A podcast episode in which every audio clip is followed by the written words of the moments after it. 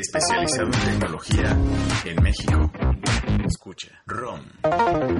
Tecnología que se escucha, escucha. Este es un podcast de Shataka, México. Escucha. R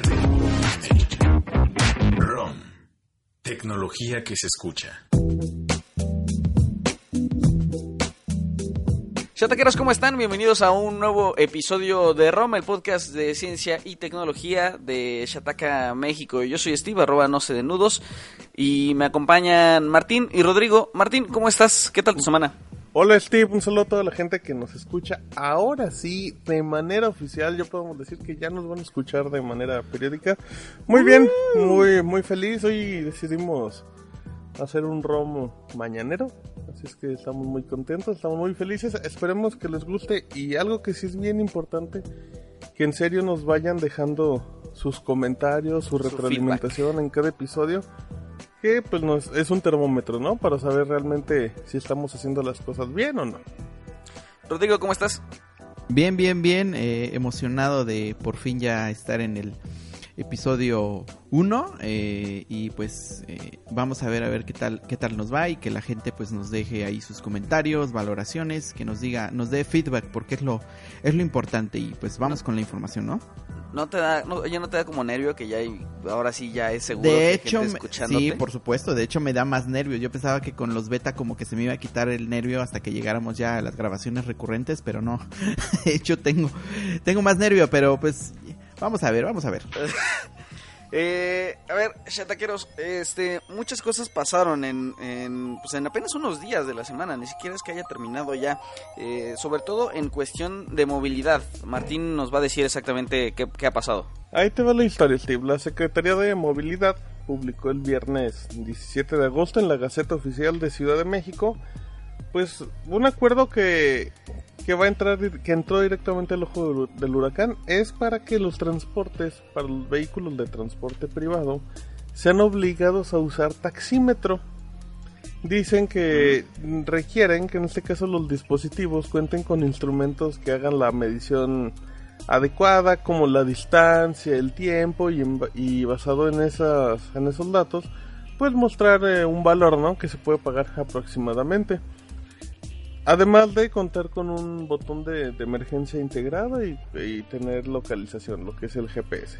Oye, en teoría eso es como las tablets de, de los taxis. Es que exactamente, es como la aplicación Libre, que es esta plataforma Ajá. que llegó a los taxis de la Ciudad de México.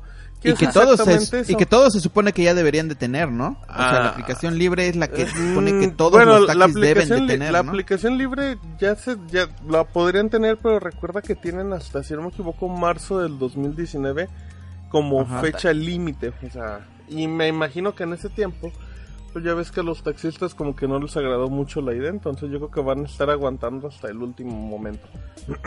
entonces, claro. bueno, dice que en este caso lo que es la Secretaría de la Secretaría de Movilidad pues quiere quiere este tipo de herramientas para ayudarle a los clientes para que tengan todo más seguro. Eh, estas disposiciones tienen un término improrrogable de 60 días. Las empresas directamente hablando como Uber y Cabify, que son empresas de transporte privado en Ciudad de México, pueden presentar sus dispositivos y ya es cuestión de que la CEMOVI pues sea la responsable de supervisar, ver que todo esté bien, bla bla bla bla bla bla. Aquí hay un problema, Steve. Un problema que es muy importante. Le, la Secretaría, bueno, esa es una percepción muy particular. La Secretaría de Movilidad está pidiéndole a Uber y Cabify que hagan una aplicación que mida el tiempo, las distancias y el costo uh -huh. para los viajes. Yo no sé mucho de tecnología, pero pues esas aplicaciones existen como el de hace 5 años y son con los que piden los viajes, ¿no? Exactamente, ¿no? O sea, tanta... Y, sí. y, y esa aplicación la tienes directamente a la vista del chofer que tiene el teléfono relativamente a la vista. Y en tu ajá. mano, también y, la tienes. Y también en tu mano, ajá, o sea, yo entiendo, entiendo que quieran hacerlo lo más visible, por decirlo, transparente posible, pero pero yo no le yo no entiendo dónde está la lógica de todo a ver, esto. A ver, se, según yo, el, el asunto pues es que funcione como taxímetro y en tiempo real sepas, o sea, que, que no tengas que esperar hasta el término de tu viaje para que sepas Para cuánto que te sepas costó cuánto tu te viaje. van a cobrar. ¿No? Exacto, ajá. O sea, que en tiempo real sabes, ah, llevo 90 varos, o sea... Digo, tampoco es que te... Bueno, igual y sí, ¿no? Pues, Pero sería muy la- problemático. Me bajo ahorita ya o no, o sea... Pues, pues sí, pero... para ese caso lo único que haces es que Uber o, o Cabify modifiquen la aplicación para Sí, que te claro. vaya contando, o sea, de ya van dos kilómetros, ya mínimo tienes que pagar 20 pesos, ya van Claro. cuatro, o sea, tampoco es como... Tampoco es- es- tienes es- que revolucionar el servicio. Claro. Es, Sí, y es además- demasiado gasto. Ajá, y además eso lo pueden hacer con la aplicación que tienen los choferes, ¿no? Sí, totalmente. O sea, con, o sea, con en la aplicación que tienen los choferes ahí que muestre toda la información. Lo ¿no? único que haces es que actualizas la aplicación de choferes y obligas al chofer que tenga el teléfono pues abajo eh, a la vista, A la- por decirlo. a la ya, vista, se acabó. ajá.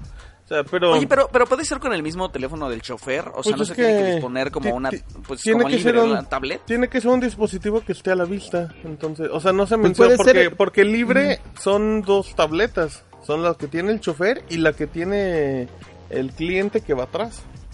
Claro. Ajá. Y es un poco la idea de lo que quiere hacer el Acemovi, ¿no? O sea, que el cliente tenga a la vista, a la vista algo. Eh, pues es una, ahí es un, mm, quizá la Acemovi no está entendiendo o no llega a entender cómo funciona o cómo estaban funcionando Uber y Cabify desde que, Te- desde que llegaron. Te lo quizá, creería ¿no? de cuando, cuando acabaron de llegar y todo el escándalo, pero es como de... Tienen cinco años, ¿viste cómo revolucionó todos los servicios en México? Y quieren regularlos con algo que, que ya existe, es como, se me hace muy irónico. Habrá que ver, habrá que ver cómo... Contactamos a, mm, a Uber y Cabify como dato nada más de trivia y pues nos respondieron de manera muy elegante que están evaluando las diferentes maneras. Oye, oye, ahora, o sea, o sea, o sea, pues, ahí están viendo a ver qué onda. la- las empresas también van a poder responder, ¿no? Y, Pues y sí. sugerir. Sí, sea, no, y aparte de este tipo de cosas, pues ¿qué haces? Es un balde de agua fría. Nada más agregando este, pues al que le van a dar también en teoría la bienvenida sí va a ser a Didi, el servicio, el famoso Uber Claro. chino, que ya está ya está checando ahí el tema de los choferes para que Ajá. empiecen a trabajar en Ciudad de México. Se supone que el servicio pues no no tiene que llegar tampoco muy tarde, así es que entra en ese grupito de vehículos de transporte privado, así es que va a entrar y pues también ya tienen que ver el tema de, de cómo contrarrestar esta esta propuesta, esta este acuerdo de, de la Secretaría de Movilidad. pero esta no es, pero digo, no es una propuesta, o sea, es una imposición ya, ¿no? Sí, sí, sí, O es sea, un acuerdo. tienen- sí, sí, sí. O, o sea, ya lo tienen que hacer eh, en 60 días, ¿no? Sí, me refería más a la propuesta que, que ellos tienen que presentar, porque pues es igual como... O sea, ellos te dicen, tú Cabify, Uber, Didi, si tú tienes una propuesta de dispositivo, sí, si no, pues ahí les van las tablets. Y así. Ujú. Oigan, ¿y cómo ven lo de Didi ya trabajando en Ciudad de México? Ya como que le está, ya se está animando ya a entrar. Le, están, bastante le tiempo, están ¿no? metiendo Pero- mucha velocidad, ¿no crees? Sí, Sí, van sí, muy sí. rápido. Oye, pues de hecho cuando cuando cuando ya estaban reclutando choferes allá en Monterrey, Guadalajara, este, después de, de que iniciaran su prueba piloto en, en Toluca, le estaban metiendo, o sea, tan cañón que estaban garantizándole a los choferes algo así como 10 mil, 12 mil pesos, ¿no? O sea, o sea, sí estaba agresivo de manera que pudieran conseguir los choferes de la manera más rápida posible y comenzar a operar hecho- así también rápidamente. No sé cómo esté siendo aquí en Ciudad de México. Eh, justamente eso, en Ciudad de México mencionan que los residentes de ciudad que quieran unirse a la plataforma les ofrecen una tasa del servicio del 10%. Desconozco cuánto se le ofrezca en los otros, pero creo que sí te lo están manejando como un bono muy atractivo. Así es que. Sí, sí, sí. pues, y curioso, ver, ¿no? ¿eh? Como, sí, curioso también como Didi está, o sea, está queriendo conquistar el mercado eh, primero desde ese lado, ¿no? O sea, atrayendo a los, a los choferes y al- a, los socios, en vez de estar como que dando un poquito de promoción al servicio a los usuarios. No sé si, han dado- si se han dado cuenta que el discurso un poquito de Didi es como que primero conquisto a choferes y los llamo y los traigo para mi plataforma y después pues eh, ya Es como un carroñero de talento. servicio.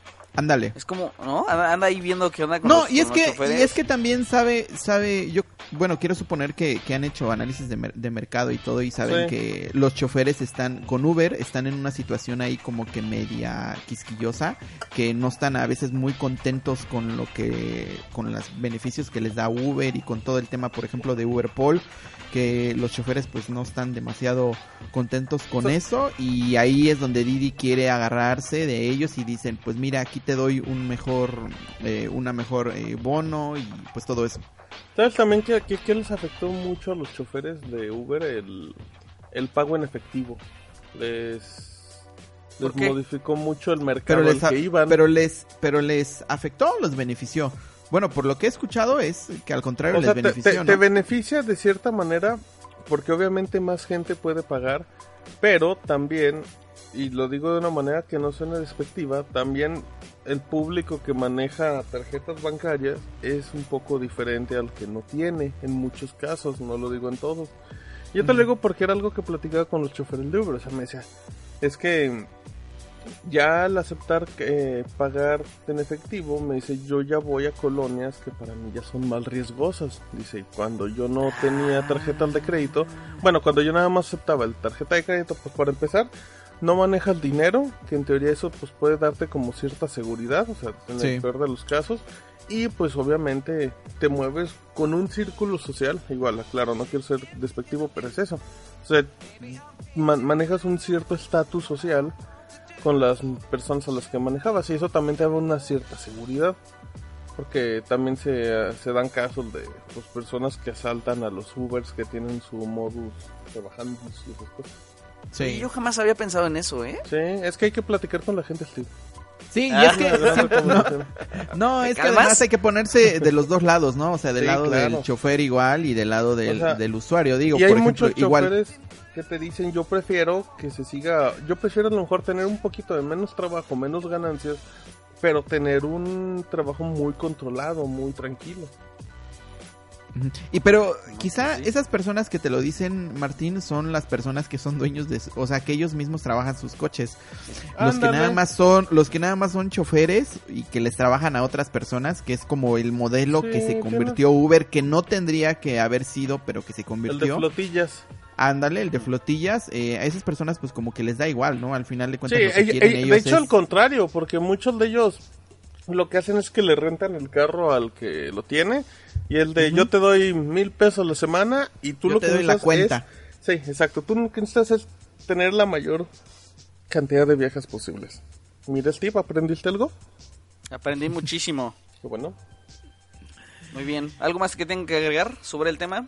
pues ya nada más. Eh, hay que esperar a ver cómo la respuesta de Uber y, Cabify y los demás servicios. Y bueno, a su consideración, ¿no creen que, que, es, que con la nueva administración estas propuestas podrían cambiar? O sea, que ya entra cuando la nueva administración en Ciudad de México, que este tipo de propuestas al final de cuentas se vayan a perder o algo así. Pero no los pondría. Pero, no harías los cambios así, ¿no? O sería como muy irónico, ¿no?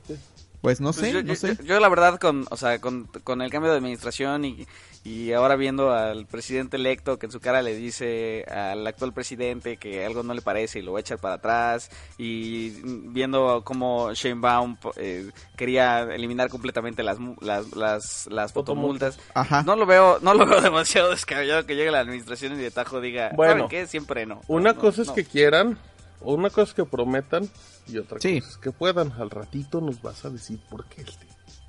Ok. Uy.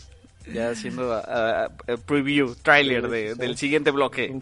teaser. Este, muy bien, vamos a tomarnos una pausa. Este, vamos, venimos. Martín ya dio el adelanto, así que se va a poner bueno. Harto años.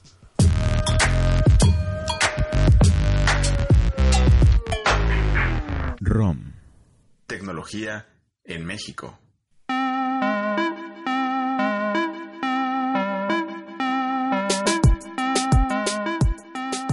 Bienvenidos de vuelta a ROM, el podcast de tecnología y ciencia de Shataka, México. ¿Cómo están? Este es el episodio 1, así que es uno bastante especial para nosotros, esperamos que también para ustedes. Y ya les hablábamos de movilidad, más o menos relacionado está el siguiente tema. Martín ya les daba el preview. Eh, seguramente lo han escuchado, ha estado en todas partes. Por fin ya es 100% seguro. El nuevo aeropuerto eh, de la, internacional de la Ciudad de México se va a ir a consulta. Andrés Manuel López Obrador dio una conferencia en conjunto con algunas de las personas que van a estar en su gabinete y ya es totalmente seguro. Por si no lo conocen, ahí va rápida la historia. Eh, las opciones son dos. Una, se conserva el actual aeropuerto y se combina con la apertura de dos pistas en la base militar de Santa Lucía o bien se sigue con los trabajos del nuevo aeropuerto internacional de la Ciudad de México que se prevén estén más o menos terminados para el 2022-23. Y de ser así, eh, se va a cerrar totalmente el actual aeropuerto y tampoco puede operar por eh, cuestiones de aeronáutica, whatever that means, uh, la base militar de Santa Lucía. De manera que eh, quienes estén ahí se van a ir a otra base militar que se construirá en Querétaro. Ahora, cada una de las propuestas tiene sus pros y sus contras. este tema es muy, muy vasto. Eh, si se abre el nuevo aeropuerto, pues entonces tendríamos una mejor infraestructura, pero también se va a gastar un dineral. Estamos hablando de 300 mil millones de pesos aproximadamente y el precio se ha estado inflando conforme han estado pasando los años. Así que podríamos eh, encontrarnos con cifras mayores de aquí a que se termine de construir. Eh, pero por supuesto, cuando hablamos de mediano y largo plazo, pues quizás sea la mejor opción. Porque, Oye, pues, entonces tendríamos una infraestructura muy grande. Dime, dime. ¿Y la inversión que ahorita ya está, a cuánto asciende? O sea, de la inversión que ya se, de lo que lleva construido. Está alrededor de los 100 mil. Y de hecho, este, pues ya se tiene el dinero para casi todo. Falta, mm, me parece que una cuarta parte. Este, pero Andrés Manuel López Obrador sí dijo que eso se podría concesionar. Entonces ya no, ya no habría mucho más erogado del gasto público de lo que se tiene contemplado. Esto en teoría, porque como, o sea, les decía, pues está en la onda de la inflación y, del aumento de costos. O sea, de hecho, al principio, eh, o sea, el, costo total de todo el aeropuerto se ubicaba más o menos en los 170 mil, 150 mil millones de pesos. Subía al doble entonces, ¿no? O sea, ha subido cañón conforme han estado pasando los años. Y entonces, este, pues la, la, la otra es, no gastemos tanto dinero nos quedamos con el actual aeropuerto, hacemos lo de las pistas, se perdería lo que ya está en el nuevo aeropuerto, eso sí. Pero, pues entonces eh, ya nadie gastaría mucho más. Está el asunto de, pues, de, los contratos misteriosos. Entonces, pues a lo mejor ya no le avanzamos por ese tema. Y pues listo, todos felices, ¿no? O sea, ya no se construye nada más. El problema de eso es que una investigación del MIT dice que es inviable tener funcionando al mismo tiempo el actual aeropuerto y las dos pistas de Santa Lucía. Entonces, en realidad la consulta va a ser entre una opción, la del nuevo aeropuerto, que puede ser viable, y la otra, que está en veremos. Decía este Spriu, que es el futuro secretario de Comunicaciones y Transportes, que un equipo de investigadores chilenos dicen que sí es viable. Así que si gana esa, la de tener el nuevo aeropuerto y las dos pistas de Santa Lucía, lo que se va a hacer es gastar dinero en pagarle a especialistas internacionales a que vengan a hacer un estudio. Y eso costaría entre 150 y 200 millones de pesos. El puro estudio. Y eso puede decir, ah, ¿saben qué? El MIT tenía, tenía razón y es inviable. Entonces, es un tema. Eh, eh, y eso sin mencionar la consulta. Que la consulta, lo que sabemos, no sabemos mucho, se va a hacer a finales de octubre. La gente va a decir si sí o si no. Pero el cómo todavía es un misterio. El INE no se puede meter legalmente porque esta no es una consulta popular, porque eh, Andrés, o sea, a veces se nos olvida, pero Andrés Manuel López Obrador y su comitiva todavía no es gobierno. Entonces es, bastante complicado, no sé ustedes cómo lo vean. O sea, al final de cuentas, entonces yo que no soy experto en aeronáutica, voy a decidir si se va a construir el aeropuerto o no. Así es, así es, Rodrigo. Pero mira, cuando la gente mm, saca el argumento de, oye, pues yo no soy este especialista en aeronáutica, lo entiendo, pero a mí, a mí personalmente no me, parece el mayor de los problemas. Porque decidimos o nos gusta opinar sobre qué se debería hacer sobre temas súper complejos. O sea, ah, como pero, pero, pero una cosa es que opinemos y otra cosa es que, que estemos, o sea, una cosa es que lo opinemos y otra cosa es que esté bien que se haga eso. Híjole, no sé, la verdad es que yo en cuanto a, consultas, este, yo estoy más o menos a favor, este, creo que sí es un tema complicado, pero creo que sí debería de haber también un, trabajo de socialización de la información, que no, que no consista solamente en, en, en subir eh, más de 200 documentos que casi nadie va a leer. O sea, eso es, eso es innegable, ¿no? Los documentos que se subieron como parte del dictamen técnico para que la gente esté bien informada, se subieron a la plataforma de, de Obrador. Pero, pero es que es un montón. Entonces, más bien, mi, mi, por ahora, o sea, lo que espero en, en, en, cuanto a la viabilidad o no solamente de la consulta, es que se socialice bien esa información en el periodo que Andrés Manuel dice que se va a hacer, que es de septiembre a octubre, ¿no? Que va a haber me, eh, foros y que va a haber muchas este, mesas de debate en medios. Dijo que iba a hablar hasta con, con directivos de medios de comunicación para que dieran el espacio. No sé. Eso sí ojalá y hable con nosotros, ¿no? Ojalá, Ay, ojalá. A lo mejor te habla mañana. Puede ser, sí. puede ser que sí. Puede ser, lo, puede ser, a puede lo mejor ser. mañana. Pero pues no sé, ¿cómo lo ven? O sea, Martín, team, ¿eres team nuevo aeropuerto o team antiguo aeropuerto? Yo soy team que no se hagan consultas, fíjate. O sea, no, es que es que estoy de acuerdo con Rodrigo, o sea, no, esto no es un esto no es un concurso de popularidad. O sea, y Claro. justamente te voy, justamente mi respuesta es, yo no te puedo decir si el aeropuerto es viable o no es viable, más allá de todo, todos los argumentos muy bien fundamentados que han dado, porque, o sea, en realidad no, yo no he logrado hacer un análisis crítico, no he logrado documentarme como me gustaría para emitir una opinión así. Pero Martín, o sea, por eso, en teoría, en el argumento de la voy a ser de abogado del diablo. En el argumento de, de López Obrador, pues es. No estás suficientemente bien informado ahorita, pero tienes de aquí a finales de octubre para leer los documentos o para meterte a un foro o para. Vale. O sea, Para Sí, estudiar claro, una claro. carrera de aeronáutica, ¿no? Nos vamos- a Claro, convertir o sea, todos o sea, en en- ingenieros en, en Entiendo el concepto de que, de que tengo tiempo, lo entiendo. Pero también entiendo que igual no lo voy a hacer. Y que yo que no lo voy a hacer, sé que también muchas personas no lo van a hacer. Entonces, claro. o sea, a mí, a mí no me gustaría, a mí no me gustaría que la decisión caiga en una persona como yo, que no se ha informado del tema. claro. ¿Por qué? Porque también, también hay muchos, mm, hay muchos empleos en juego ahí para personas. Sí, Yo sí, sé que también en el otro aeropuerto y todo, pero no lo sé. o sea, yo o siento sea, que si está- ya, yo siento que si ya avanzó tanto el proyecto y esas cosas, pues ¿Sabes qué, ¿Sabes qué deberías de empezar? Un movimiento de abstención ante la consulta, diciéndole a la gente, si no sabes este de aeronáutica Exacto. como yo, no votes. Es- exactamente. eso me Eso gusta. Me gusta interesante. esa idea. Ahora, sí. no está no está definido el método por el que van a hacer la consulta. O sea, Sí. no, No, ese es- saben si van a un usar tema. una aplicación o si van a poner casillas. Y ahora, ¿cuánto también va a costar hacer esa consulta? Mira, ¿no? O- Obrador dijo, Obrador dijo en este con Espriu, puede ser este a través de mesas eh, ubicadas en plaza pública, o sea, jornada electoral. Pero ¿sabes cuánto le cuesta una jornada electoral Sí, no, al INE? no, no, no, o sea, es, no, es no un dineral. De hecho- por, por eso de hecho la consulta popular, perdón, eh, te- termino rápido, este tiene que que las consultas se deben hacer el día de la jornada electoral para que se aproveche el despliegue de dinero y logístico que hace el INE. ¿no? O sea, ahora sí, ¿qué vas a decir, Martín? Mm, que entre esos comentarios de, de cómo hacer las consultas populares se mencionó hace un par de meses que el INE podía facilitarle la, la plataforma esta de recolección de firmas. Habían comentado sí, sí, que sí. se la podían facilitar al nuevo gobierno si querían hacer sus consultas ciudadanas.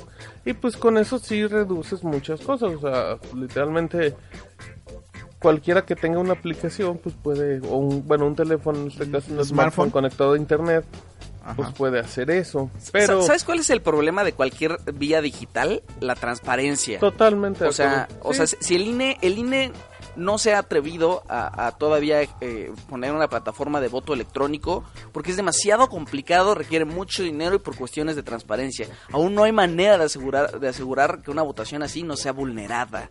¿no? Oye, ¿y quién INE se lo supone?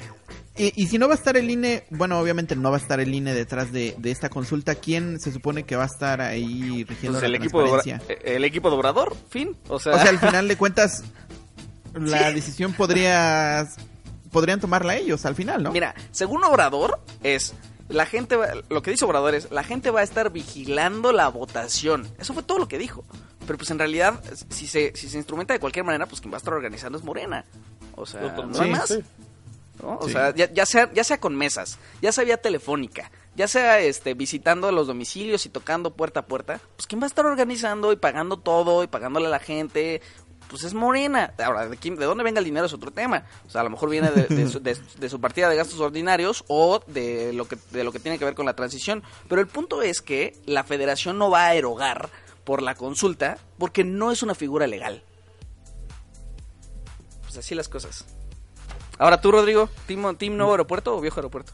No, yo sí, eh, nuevo, nuevo aeropuerto. Creo que ya la construcción, lo que se lleva ahí avanzado, pues ya, ya vale la pena, vale la pena terminarlo, ¿no? no sé, es, es, es, es un tema bastante, bastante complicado, pero, pero yo sí voy por, por esa, por esa propuesta. Yo creo que la consulta es, eh, aunque sea un ejercicio democrático, eh, creo que hay ocasiones en que las decisiones, este tipo de decisiones no tienen que llevarse a la población. La población a veces no tiene, bueno, al menos yo, ajá, sí, todas las herramientas para saber por qué decidir por una cosa o por otra. Al menos yo así me siento, yo no me siento suficientemente capacitado para emitir una opinión de por qué sí o por qué no. Lo, a lo, por lo que yo me voy es porque ya sé que está el gasto y por ejemplo si se decide por quedarse con el con el antiguo bueno con el actual aeropuerto y solamente con la ampliación de las de las pistas ahí en el en donde dicen pues ¿Qué, se, ¿Qué va a suceder con la construcción actual y con el gasto actual? O sea, ¿qué va a suceder con ese, por ahí dicen que es elefante blanco, ¿no? Sí, ¿Qué va a suceder? eso, se suspendería tengo entendido que, que, hasta ahorita se han gastado 60 mil millones y serían 40 mil este, 40 mil millones este, para pagar pues todo lo que tenga que ver con cancelaciones de contratos. Entonces en total, el total son 100, ¿no? O sea, ahí, ahí, ahí, no hay más. Y pues sí, ¿en qué se ocuparía, no? Ese espacio que es enorme, enorme. Así las cosas con el nuevo aeropuerto. Ojalá y lo piensen ustedes, chataqueros. Pero sí hay como un deslinde, de, sí hay como un asunto de deslinde de responsabilidades, ¿no? Por parte del, del, del, gobierno entrante. Eso también es, lo que, sí, creo que es lo que quiere hacer, ¿no? Que la gente, decirle a la gente, pues tú decide y pues es, eh, lo que hicimos fue tu decisión al final, ¿no? Claro, sí, sí, sí. Y, no pierden capital político. Sí, bastante, bastante raro. Y se supone que, bueno, se hace la consulta y después que la decisión, cuándo se va a tomar o qué onda, ¿no? ¿No, no se han dado esos detalles? No, el 8 de septiembre. El 8 de septiembre tenemos, este, de acuerdo a López Obrador, las bases ya de, de todo lo que sigue. Ahí vamos a ver qué pasa. Pues muy bien. Mm, bueno.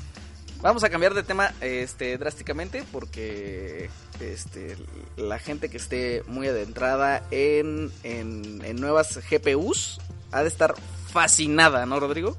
Sí, el pasado lunes, si no me equivoco, en, una conferencia, Nvidia presentó por fin eh, su nueva generación de tarjetas gráficas para el mercado de consumo, después de unos días después de que presentó sus tarjetas gráficas para eh, el mercado profesional. Estas tarjetas, nuevas tarjetas gráficas RTX 280 y RTX 280 Ti estrenan una nueva arquitectura llamada Turing que pues eh, obviamente como lo esperábamos es más potente que la que la arquitectura anterior y traía trae sí que trae trae varias varias mejoras. La principal que es el algo que le llaman el ray tracing eh, es, un, es un método de renderización que se ocupa mucho, por ejemplo, en, en, el cine, en las películas de animación, pero que ahora esta nueva arquitectura va a tener un, un núcleo o una parte específica en donde va a estar optimizada para realizar este método de renderizado en tiempo real. O sea, una cosa es de que lo, se realice el ray tracing para películas porque son planos que, o sea, siempre se va a ver así y otra cosa es que se realice en tiempo real para un videojuego donde va a haber movimiento y todo esto. Lo que hace el ray tracing prácticamente es mejorar, eh, crear imágenes eh, hiperrealistas, mejorando la iluminación y mejorando los reflejos, cómo se reflejan las cosas para hacer, obviamente que todas las imágenes se vean mucho más espectaculares. Este, esta nueva arquitectura pues eh, va a tener ahí un módulo dedicado para, para estas operaciones y eh, pues obviamente mejora, tiene un, también eh, apuesta por la, una nueva memoria, memoria para que tiene una velocidad de, eh, una, velocidad de lectura mucho mayor Y eh, tiene obviamente también un aumento de, del número de núcleos y la frecuencia base, tanto la frecuencia base como el overclock son mucho más, eh, mucho más altos y pues ahí Nvidia está apostando todo por, por su modelo insignia que es el, 2000, el 2080 Ti con 400, 4.352 núcleos CUDA y con una frecuencia base de 1.350 MHz que puede llevar a los 1.635 vía overclock. Y la memoria eh, dedicada de video en este modelo al menos va a ser de 11 GB. Oye, ¿y cómo, cómo viste los adelantos que, que, que, ya de los videojuegos que ya van a salir con las RTX? Espectaculares. Eh, no sé si recuerdas, hace unos meses había salido un, eh, un video de, de Star Wars de unos Stormtroopers que iban en el elevador, no sé si lo ah, recuerdas. Sí, sí, sí, sí, sí, sí. Bueno, pues ese video está, eh, está renderizado con el ray tracing. O sea, ese, ese tipo de reflejos que se veían en los cascos sí, y, y así, se, se, ve súper espectacular. Ahora Nvidia lo que está haciendo es llevando, llevándolo a los videojuegos, ¿no? O sea, que uno va a estar en movimiento y va a estar viendo los reflejos, todo mucho más realista. Obviamente claro. son equipos, estas tarjetas pues obviamente son equipos de gama alta. Eh, por ejemplo, su costo al menos de la versión eh, que crea Nvidia, la versión específica que crea Nvidia, supera los 1100 dólares. O sea, es un precio súper, súper elevado, pero eh, prometen pues ahí bastante, bastante potencia. Obviamente va a haber modelos más baratos. Por ahora solamente se anunció el 2080 normal y el 2070. Eh, que obviamente pues bajan en especificaciones y bajan en precio, pero suponemos que como sucedió el año pasado con, con las 1080 va a haber igual modelos, no sé, 1070, 1060, 1050 Ti y así, modelos más, más económicos, pero que... Uh -huh. Eh, van a compartir la nueva arquitectura eh, Turing que va a tener obviamente un, un, un mayor, mayor rendimiento. Eh, estas tarjetas se van a empezar a vender, si no me equivoco, en este mismo mes. Pero eh, se va a vender una versión que se llama Founders Edition, que es como una el, el modelo que crea específicamente, eh, modelo de referencia que crea específicamente Nvidia. Ya después, con el paso de los de los meses, pues vamos a estar eh, viendo eh, modelos personalizados de las empresas que fabrican tarjetas gráficas con sus propios disipadores para aumentar, para mejorar el enfriamiento y para mejorar las frecuencias en las que se manejan y pues todo, todo el rollo. De momento no sabemos cuándo van a llevar a México y no sabemos qué precio. Pero tomando en cuenta que, por ejemplo, la 1080, si no me equivoco, costaba alrededor de 15 mil pesos aquí en México. Eh, creo que la 2080 Ti sí va a superar como los 25 mil pesos, algo así. ¿no? ¿Oye, te vas a comprar una? No, sí. no, no, creo que es, es, es Después de todo el eh, resumen, ¿esa fue tu mejor pregunta, Steve? Oye, me interesa Ajá. saber si, si, va a romper el cochinito y se va a comprar pero tú, una Martín, un coche. Tú, Martín, si eres un, ¿cómo se llama? Un PC, gamer, PC gamer, ¿no? Sí, pero yo soy PC gamer de gama media. Por eso me compré mi RX 480 hace dos años porque pues eran ya estaban listas para realidad virtual y sí me salió caro, me salió caro en ese tiempo. Bueno, no tan caro porque todavía el dólar no se iba al cielo, me salió en como en seis mil pesos en Amazon México. Pero no, yo de gama media yo de ahí no salgo porque porque la verdad pues como juego también la mayoría en consolas, o sea, estoy muy acostumbrado Ajá. y me gusta mucho la comodidad de las consolas. Eh, no, mi tirada no es ir a gama alta en PC. Y es que, y es que fíjense, eh, también creo que ni para el mercado competitivo a veces son estos, estos modelos. A veces el mercado competitivo lo que trata de hacer es solamente mejorar los cuadros por segundo y no tanto la calidad. Uh -huh. Y quizá tampoco pues no sean esos modelos para, para ese para ese mercado son para la gente que quiere ver obviamente los mejores gráficos posibles y pues ya ahí se vieron algunos ejemplos con Battlefield 5, ¿no? Creo que ahí uh -huh. se mostró y se, se ve obviamente espectacular.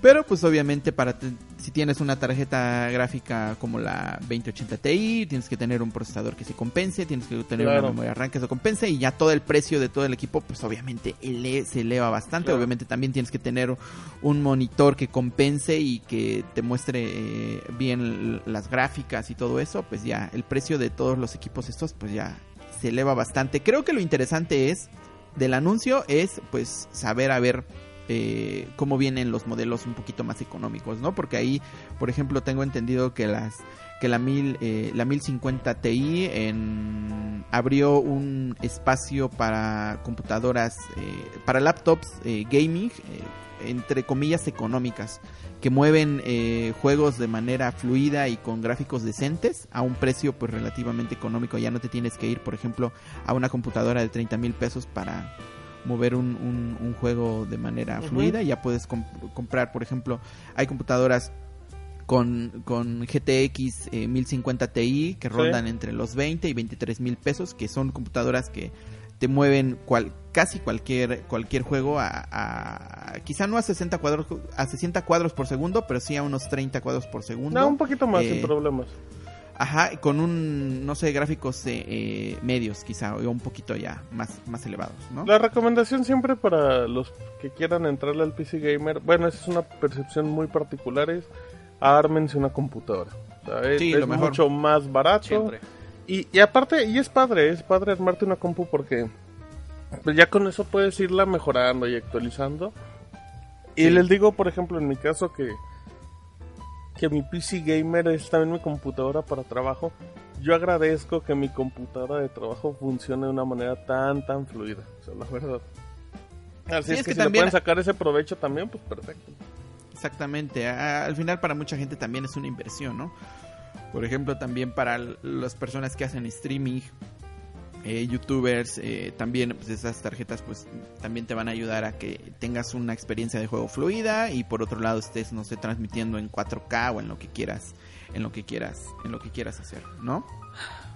Martín. ¿Y tu opinión, y tu opinión, eh, Steve, de estas tarjetas? de Steve, Ajá. qué romántico. Así como que, pues ay, por fin ya terminaste. No, pues nada, fíjense que en, en, algún momento yo sentí la inquietud eh, de armarme mi, mi propia computadora. Este pues nada o sea concuerdo en que pues es la, es la forma más eh, barata de conseguir un, muy buen rendimiento. Yo no soy PC gamer eh, pero sí he prestado mucha atención a los componentes sobre todo porque yo yo edito mucho en, en, mi computadora. Pero pues al final pues cualquiera pues, es que la mayoría de las GPUs me, todavía me quedan grandes porque pues tampoco edito, pero tampoco es que sea realizador 3D, ¿no? O le entre a los motion no graphics, tanta potencia todo. O sea, no, no o edites en 4K o algo así. Ajá, no, no, no, no, para nada, para nada. Entonces, pues nada, no puedo más que decirles mi recomendación Villamelón de, de pues, armen su computadora. Pues bueno, creo quiero adelantar ahí algo que ni creo que ni ustedes saben, pero ahí en Shataka mm. México vamos a tener una sorpresa dentro de unas semanas y pues yo sí sé, yo sí sé. ¿Tú sí sabes? ¿Y si me cuentan no, pero... en vivo, de preferencia? No, no te vamos a contar. No, no te vamos a contar. Es de muy mala educación, Rodrigo, hypear a la gente y a los conductores y no decirles qué va a pasar. Estamos planeando hacer algo con, el tema de las, eh, la PC Master Race. Ajá, exactamente. Y estamos planeando hacer algo y, esperemos ahí que, estén pendientes, tanto del sitio y como de nuestro canal de, de YouTube. Oigan, este, vuelta de hoja, Martín. Hola. ¿Tienes algo, algo, ¿tienes, algo más? En 90 países. Vámonos ya, porque se nos va este bloque. Te cuento rápidamente el Nintendo Labo. ¿Qué es el Nintendo Labo? Es este concepto de Nintendo donde eh, empezó a... Donde tú armabas piezas de cartón para unirlos al Nintendo Switch y hacer como... Ubicas cuando eras niño y de repente agarrabas una caja de zapatos y la convertías en, en una casa que era helicóptero para tus muñequitos. Todo un clásico. Ah, bueno, pues eso, eso es Nintendo Love. O sea, tú, tú puedes hacer por piezas de cartón una especie como de... Em, como de volante, como de piano, y ahí puedes encajar directamente lo que son los Joy-Con, los controles estos pequeños que usa el Switch, o eh, directamente el Nintendo Switch. Todos saben que es Labo, todos saben que se anunció en enero, y todos saben que se lanzó el mismo día que llegó God of War a México. ¿Cuál es el problema? Que nada más llegó God of War a México, porque el Labo se quedó en, en Estados Unidos y en Canadá. Aquí nunca llegó, aunque curiosamente y tenemos ahí un post de Shataka, eh, las etiquetas que tiene el Nintendo Labo ya mencionaba que iba a llegar a México, bueno, a Latinoamérica por parte de, de la Tamel, el distribuidor autorizado. Pasó los tiempos, em, empezó a llegar la... Empezaron a llegar pues, por parte de vendedores terceros, era fácil conseguirlo en Mercado Libre, inclusive en Amazon ya había vendedores con precios relativamente accesibles, pero no era la distribución oficial. En investigaciones Shataka México descubrimos el otro día, navegando en Amazon, que ya, ya existe el Nintendo Labo con preventa oficial. Este es vendido por Amazon México y llegaría el 14 de septiembre. Pero ahí te va, ahí te va la historia, Steve, porque es una historia para, para contar. Hay dos paquetes de Nintendo Labo. Uno que es como el paquete de variedad, que incluye seis diferentes eh, opciones para armar, que es como un piano, una caña de pescar, una casa, me sonó como si me lo estuvieras vendiendo, de variedad. es que se llama, se llama el kit de variedad. De hecho, te lo, está, te lo está tratando de vender. De hecho, se lo vendí a Rodrigo cuando hice el post. De hecho, me lo exactamente me lo vendí. Y yo no recibo, yo no trabajo en Amazon. Bueno, entonces, ¿qué hace? Tú compras el Nintendo Labo y ¿qué incluye? Incluye las hojas de cartón, tal cual, pero obviamente pintadas y vienen con las medidas donde debes de doblar y todo eso, perfectísimo. Y además viene con lo que es el software, o sea, los juegos. Porque por más que puedas armar tu Nintendo Labo en un en un helicóptero, pues si no si pones el Mario Kart, de nada te sirve. Bueno, ese paquete tiene un precio de 1900 pesos. Pero su precio en Estados Unidos es el de 70 dólares. Si tomamos en cuenta que los juegos de 60 dólares en México valen 1500, si no me equivoco, el precio recomendado 1399, ¿no? Bueno, es que los de Nintendo, los de Nintendo valen ah, ok. ah, okay. ah, okay, okay, 1499. Ándale, 1499. Hay otro paquete, Steve, que es el para armar un robot. Que en realidad lo que es es, una mochila gigante. Y va a sacar cables que van a los pies y que van a los brazos. Y tienes una opción de, de un robot. Ese paquete está en 1999 pesos, 100 pesos más caro y en dólares vale 10 dólares más caro. Aquí dices, oye, pues estuvo bien, ¿no? Ya no está tan, tan pesado el precio.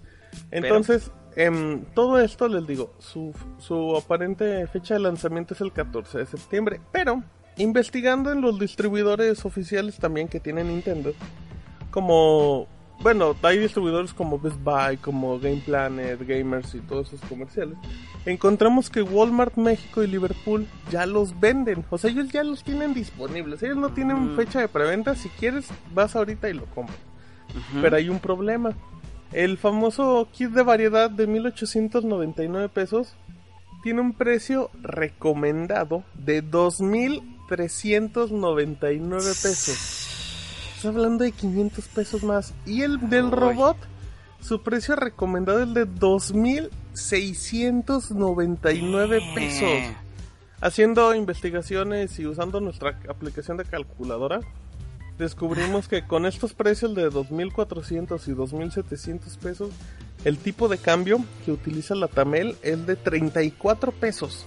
El dólar. Ajá, como Toño Esquinca. 34 pesos vale eh, aquí hay un punto. Van a decir, entonces, ¿cuál es el precio? Bueno, el de Amazon, que sale como 500 pesos más barato, no creo. Yo creo que Amazon se acostumbra a tener los, las preventas siempre más baratas en general, la mayoría de los juegos. Rodrigo lo puede lo puede confirmar. La, gente que compre normalmente en Amazon se da cuenta que se ahorra sin problemas 300 o 400 pesos por lanzamiento en la mayoría de los juegos. Eh, y pues, ¿cuál es el problema, Steve? El problema es que el Nintendo Labo llega 4 o 5 meses más tarde y, y que la Tamel sigue haciendo lo que se le antoja con sus precios y pagar por algo que vale 80 dólares 2700 porque esos van a ser los precios recomendados en México. Al final Walmart Gamers Game Planet y Liverpool tienen esos precios. Pues es una cosa es muy muy fuerte. ¿Por qué? Porque los puedes encontrar más baratos en Mercado Libre. Y al final es lo mismo. O sea, estás comprando un juego, ¿sí me entiendes? Pero... Pero el, el problema es que es un problema Nintendo. Como Nintendo no tiene distribución oficial en México y no le importa, que es lo más importante, o sea, que en realidad no le importa porque la Tamel es el encargado de traer todo, pues hacen lo que quieren con los precios. Oye Martín, ¿y aquí qué es lo que recomendarías? Eh, bueno, si no quieren optar por comprarlo en Amazon, yo, recomiendo... ¿sería mejor esperar? Pues esperar a que baje. De hecho, eh, un día te, lo comenté y creo que en Mercado Libre los, los puedes encontrar hasta unos 100 pesos más barato de lo que tiene Amazon, ¿no? O sea, eh, tampoco, pues más, o menos, más o menos tanto. el mismo precio. Ajá. sí, tampoco es tanto. Yo lo que recomiendo honestamente es no comprarlo. Que veamos videos, que se informen, o sea, en serio, que vean videos en YouTube, que, que, lean reseñas para saber si realmente es algo que quieren. O sea, ok, la experiencia es muy buena, puede ser, pero pero igual a lo mejor es una experiencia que se disfruta mucho armándola con, con tu hijo, ¿no? Exactamente. O sea, todo eso. Creo que, creo que el verdadero valor, bueno, a mi consideración y por lo que yo eh, eh, opté por, digo, yo ya tengo la, la preventa de, de, Amazon, opté, es por, no tanto por el, las cosas que se pueden armar y que ya traen, sino que eh, el software tiene como un, un apartado a donde uno puede programar sus propios juguetes con cartón. O sea, puede, puede hacer ahí un tipo de programación bastante básica, pero útil para empezar a que los niños pues se metan en ese, en ese mundo de la, de la, de la, de la programación. el software obviamente es bastante intuitivo, igual le saca partido a los Joy-Cons, a la pantalla y a toda la tecnología. Eh, y pues ahí para que los niños igual se empiecen empiecen a adentrar, a adentrarse en la, en la programación y también el proceso por ejemplo eh, a como nos lo vende Nintendo es de que el armado de todos los productos, en el proceso de armado de todos los, los no los productos, los estos, los, los juguetes que, trae, por ejemplo el kit de variedad, eh, uno va viendo cómo es que funcionan. O sea, no solamente que tú los vas armando, sino que vas viendo la teoría detrás de su funcionamiento. Porque aparte cuando los empiezas a armar, o sea, tú empiezas a armarlo y te apoyas del Nintendo Switch. Porque el Switch te dice, vas a agarrar esta Las instrucciones, y empiezas a doblar. Ajá. O sea, es un tutorial muy, muy interactivo. Y, eso, el simple armado de cartón, a lo mejor suena muy tonto, pero yo lo veo como, la, como parte de la experiencia de juego. Sí.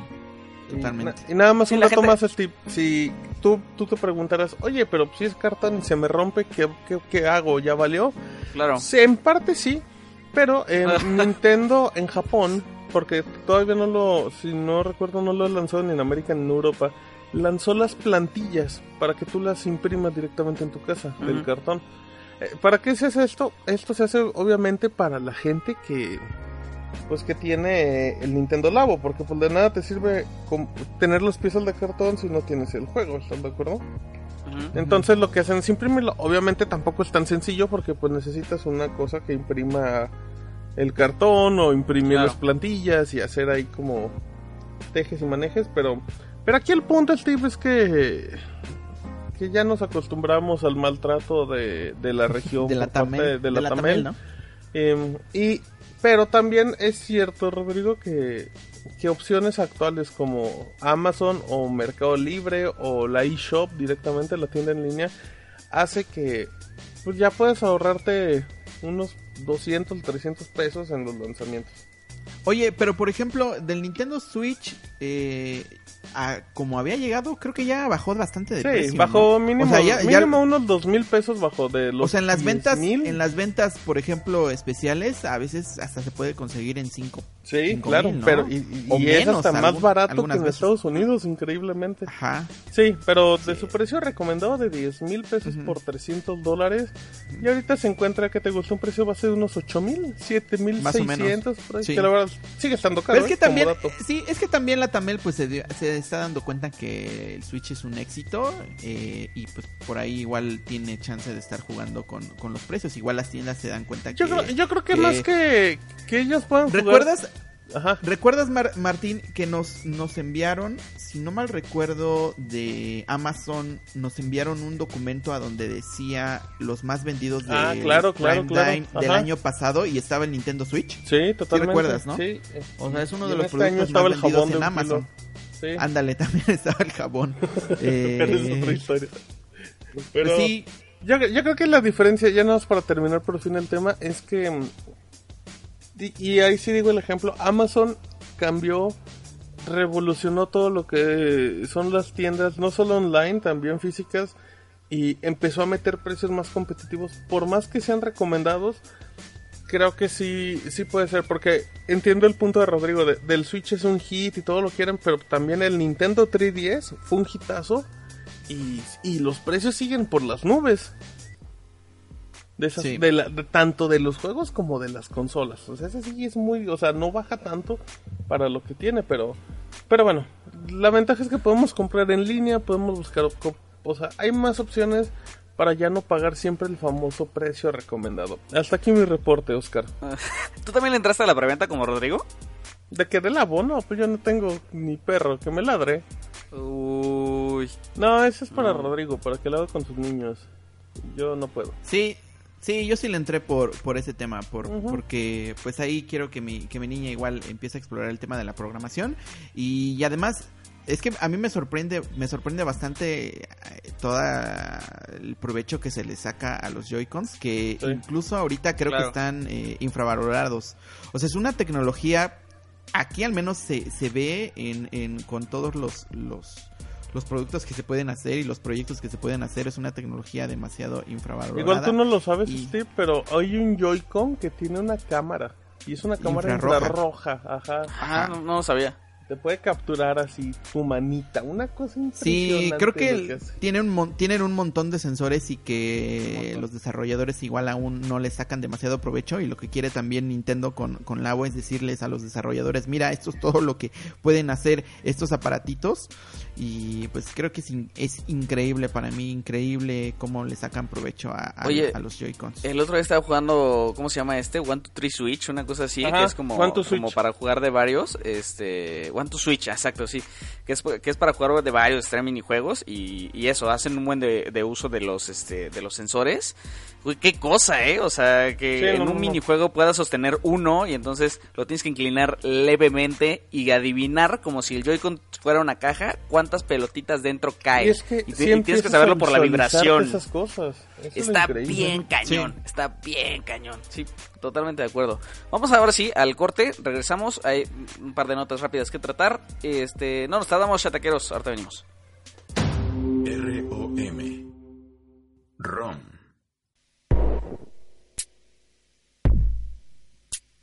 Shataka, México. México. México. México. Shataka, México. México. En Facebook, México. México. Twitter, México. México. Flipboard, México. México. Y YouTube. Y YouTube.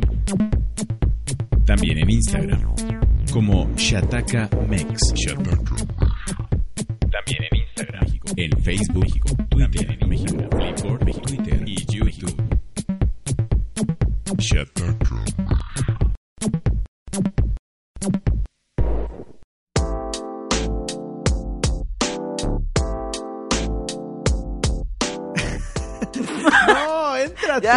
empieza, empieza. Eres el conductor, este. Se va a poner bueno, se va a poner bueno. Entra más, Eres el conductor. Bueno, chataqueros, eh, estamos de vuelta aquí en, en ROM y vamos a seguir con, con las noticias. Eh, eh, curiosamente, el día de ayer en tiempo podcast, eh, ayer si no me equivoco fue 21. Tuviste que ir a ver el calendario, ¿verdad? Se escuchó. Sí, de hecho tuve que ir a ver el calendario. fui a fui a reunirme con la gente de Apple para eh, ver sus nuevas MacBook que llegan de manera oficial, sus nuevas MacBook Pro que llegan de manera oficial a México el día de hoy. Ya se habían anunciado desde hace un poco más de un mes. Eh, pero no habían llegado a nuestro país. ¿Qué es lo que tienen estas nuevas eh, MacBook Pro? Eh, el diseño es prácticamente igual a, los equipos que, conocimos hace algunos años. Delgados, eh, solamente con puertos eh, USB tipo C, eh, con la touch bar en la parte superior. Pero dentro se actualizan con procesadores Intel de octava generación, con mayores, con mayor, un mayor número de núcleos. Por ejemplo, el modelo de 13 pulgadas ahora pasa de de, dos núcleos que tenía el modelo anterior a 4 y el modelo de 15 pulgadas de 4 a 6 núcleos. Ahora también las configuraciones suben hasta 32 GB de memoria RAM y el almacenamiento puede subir hasta los 2 terabytes eh, de almacenamiento en SSD. Otra de las novedades de estos nuevos equipos que llegan a México es que integran la funcionalidad, no le voy a decir tecnología porque no es tecnología, la funcionalidad True Tone que es como un algoritmo que mete Apple en sus equipos para que la pantalla regule la temperatura del color de acuerdo a la iluminación ambiente en la que, en la que estemos trabajando. Esta, eh, bueno, esta función también va a aplicar no solamente para el panel principal, sino también para el touch bar. O sea que y eso ya lo habíamos visto, eso ya lo habíamos visto en desktops, ¿no? Es, la primera vez que lo vemos en, en, portátiles.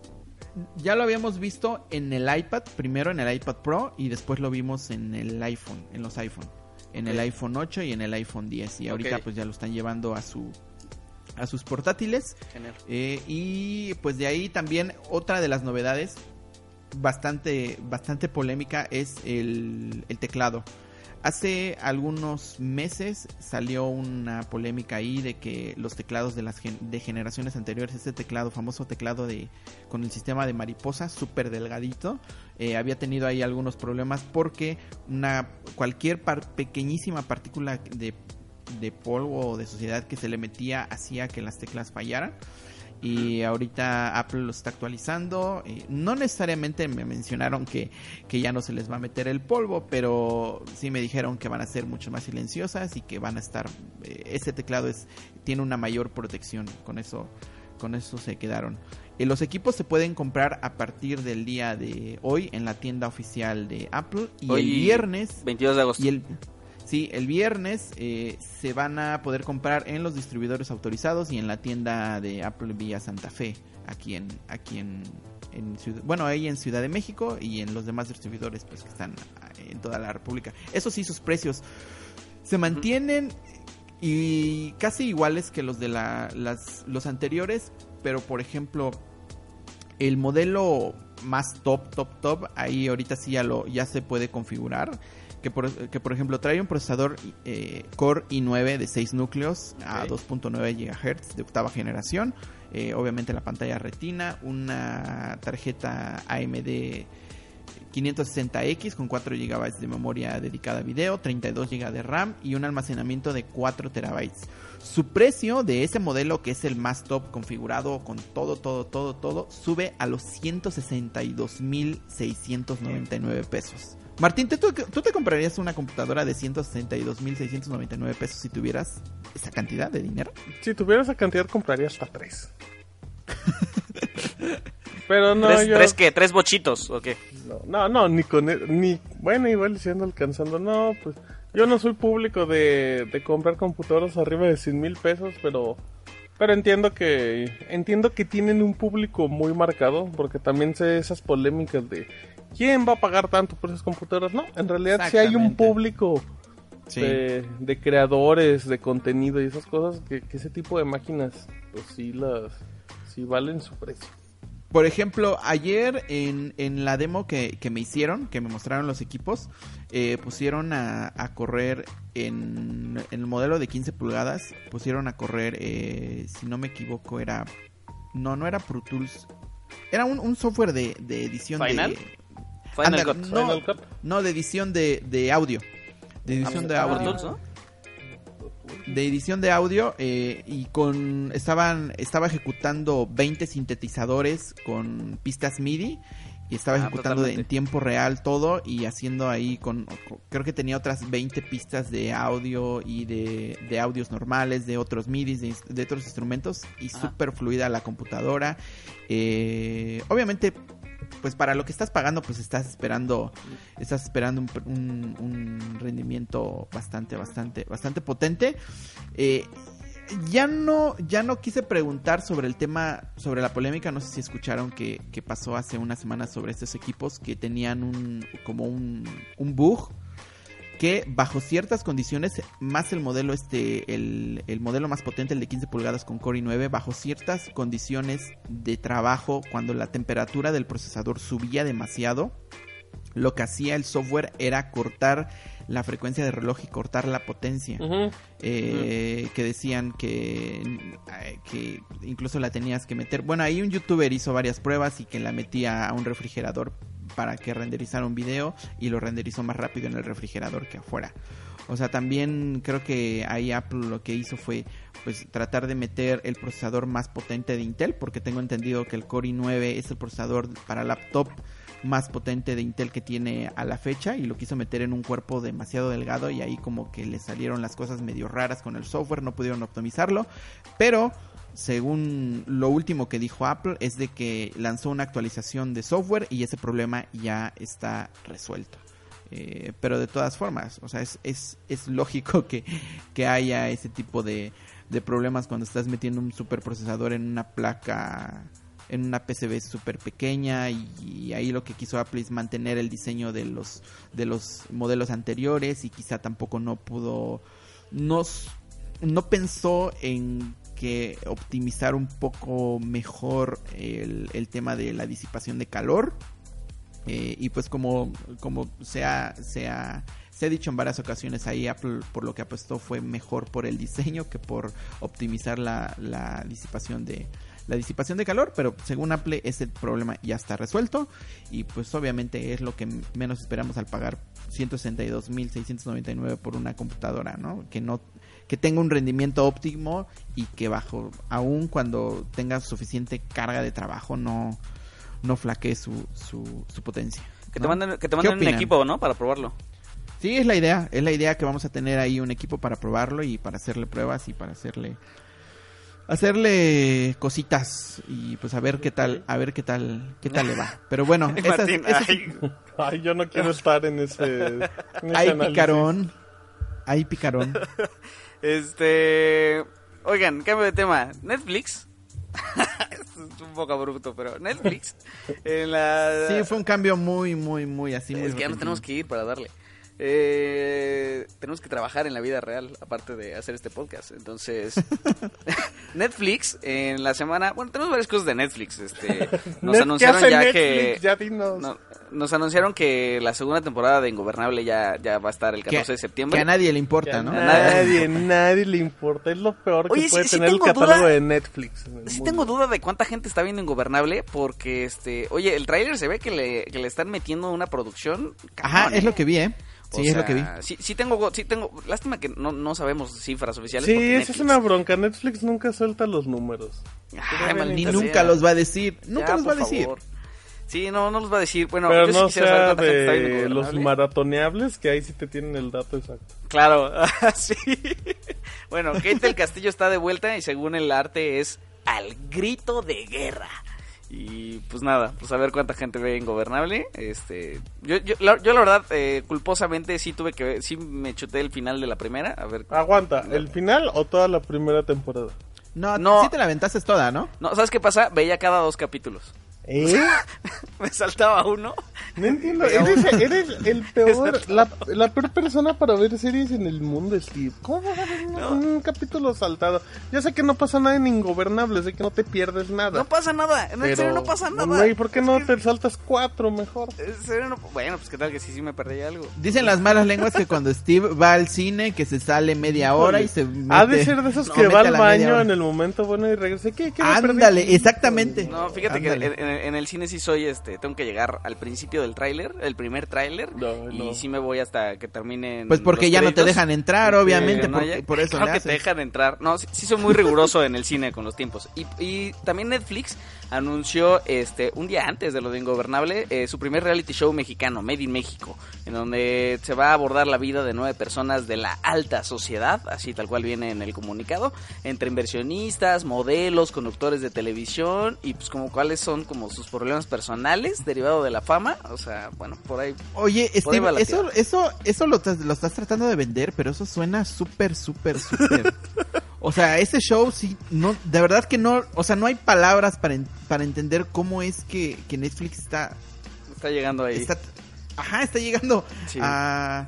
No, no lo sé. Hacer eso, no, no, no, tengo una explicación no, entiendo. No, no, no lo sé. No, no, pues mira, vamos a ver qué tal le funciona. O sea, al final yo creo que mucha gente reaccionó también así cuando dijeron, este, mira, Verónica Castro va a regresar a la televisión y va a regresar con Netflix. Y mira ahora, ¿no? O sea, no sé. Pues sí, pero es que aquí me van a mostrar la vida del cómo se gastan el dinero o los problemas que tiene la alta sociedad, o sea, ¿qué problemas podría tener la alta sociedad? Pues más bien creo que son como de corte personal, como de, ay, mira, este inversionista en realidad tiene una vida muy solitaria, pues a ser muy exitoso. A ver, ¿sabes? ¿por qué estás defendiendo la serie, Mira. O sea, no, no, es lo que le digo, es lo que yo trataba de decir, o sea, Steve no lo quiere, nos quiere vender la idea, pero... a mí me molesta mucho, y eso es opinión obviamente personal, la gente que se queja de las de que Netflix está yendo a la basura por las series mexicanas como Ingobernable, La Casa de las Flores, eh, Club de Cuervos, son las únicas, ¿verdad? Hasta el momento. Este, Ah. Creo que, sí. Creo que sí. Bueno. El spin-off de Club. de Ajá, Club de bueno, sí, pero no va, va en la misma bolsa y que, y que se van a la basura. Yo no estoy de acuerdo con eso. Si hacen contenido de Televisa de cierta manera, que de tanto se quejaron cuando, cuando dejaron ir todo eso para que se fuera Blim, yo no estoy de acuerdo porque dices, oye, o sea, tienes la Casa de las Flores y todo, pero también tienes Breaking Bad, Ricky Morty, o sea, tienes muchísimas Claro. series que no te obligan a ver eso, o sea, es como de... Exactamente. Es como de no te, o sea, no vas a decir que Netflix es basura por cuatro series hechas en México cuando tiene 100, 200 en No, el catálogo no, y, y- las, Pero, y las cuatro series, o después las de cuatro series defender tienen algo distinto. a Netflix, creo que en particular este reality sí es un error Sí está raro. gigantesco. O sea, es un error gigantesco porque Sí está raro. no, no, no.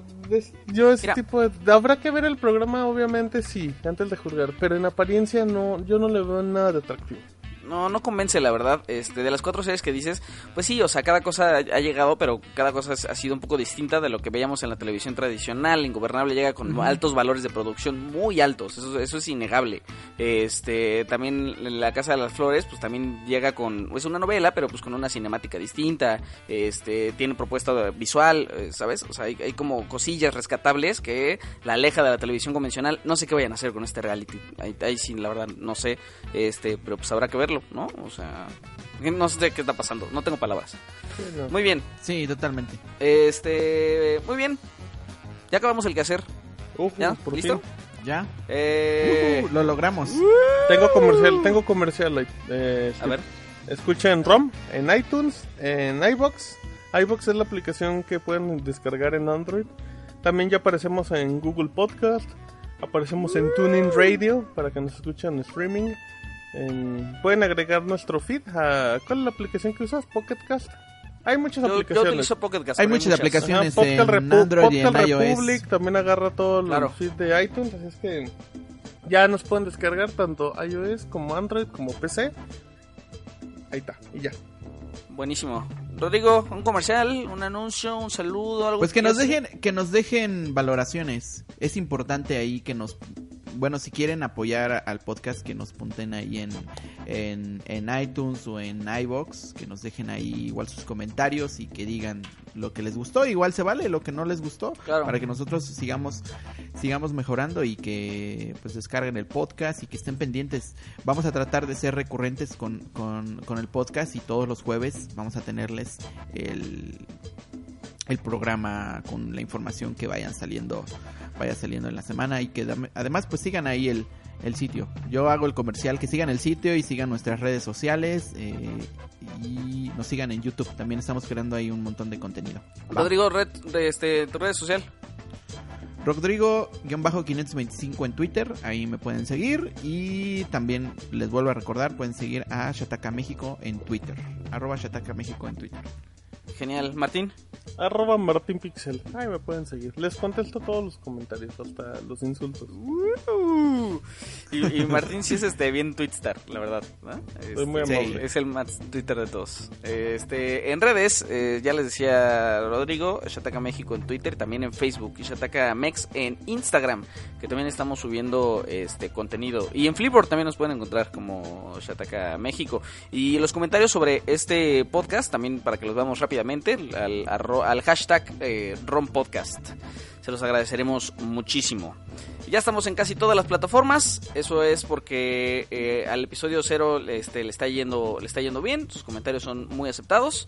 Este, y pues nos vemos en la próxima, el próximo jueves. Yo soy Steve, arroba no sé de nudos. Muchas gracias por escuchar este podcast de rock. Hasta la próxima.